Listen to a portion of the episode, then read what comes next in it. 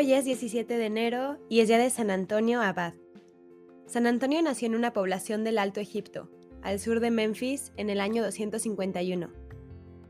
A la muerte de sus padres, cuando tenía 20 años, heredó una considerable fortuna y el cuidado de su hermana pequeña.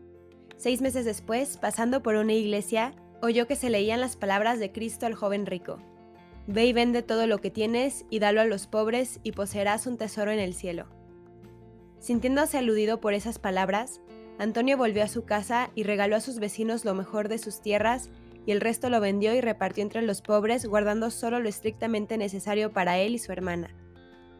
Poco después, oyendo en la iglesia el comentario de las palabras de Cristo, no se preocupen por el día de mañana, distribuyó lo poco que había guardado y colocó a su hermana en una casa de vírgenes, que era probablemente el primer monasterio femenino del que se conserve memoria. Él se retiró a la oración siguiendo el ejemplo de un ermitaño de su ciudad. El trabajo manual, la oración y la lectura constituyeron en adelante su principal ocupación.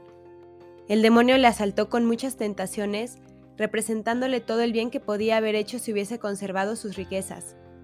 San Antonio se opuso a estos ataques con la más severa vigilancia sobre sus sentidos, el ayuno prolongado y la oración. El santo se alimentaba exclusivamente de pan con un poco de sal y no bebía más que agua. Nunca comía antes de la caída del sol y en ciertas épocas solo cada tres o cuatro días, y aún así los que lo conocían decían que siempre parecía vigoroso y se mostraba siempre alegre. En una ocasión, el demonio lo golpeó tan agresivamente que un amigo encontró al santo medio muerto. Al volver en sí, exclamó, ¿Dónde te has escondido, Señor? ¿Por qué no estabas aquí para ayudarme? A lo que una voz respondió, Aquí estaba yo, Antonio, asistiéndote en el combate, y como has resistido valientemente al enemigo, te protegeré siempre y haré que tu nombre sea famoso en toda la tierra.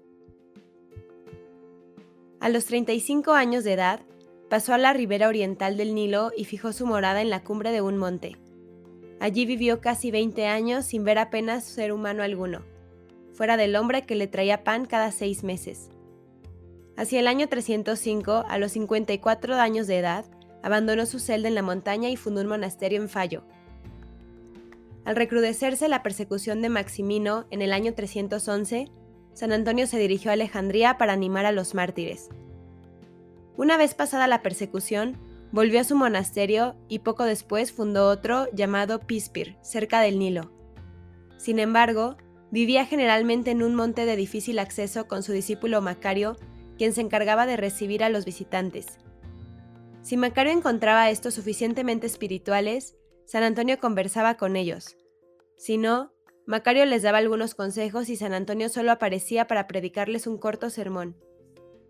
El santo tuvo cierta vez una visión en la que toda la tierra se le apareció tan cubierta de serpientes que parecía imposible dar un paso sobre ella.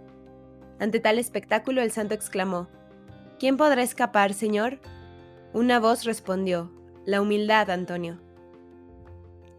En el año 339, San Antonio tuvo una visión en la que le fueron revelados los desastres que iban a causar la persecución arriana en Alejandría dos años después.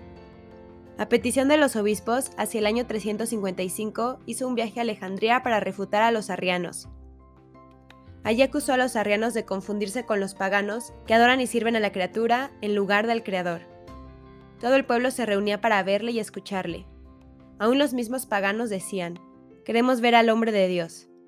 Antonio convirtió a muchos de ellos y obró algunos milagros. En la puerta de la ciudad curó a una muchacha poseída de un mal espíritu. Murió el 17 de enero del año 356. Se le ha otorgado el título de patrono de los animales.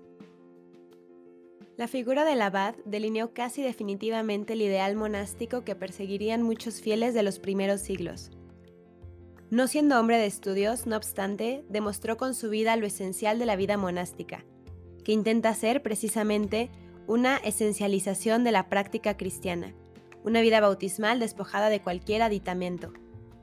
Y sobre todo, Antonio fue padre de monjes, demostrando en sí mismo la fecundidad del espíritu.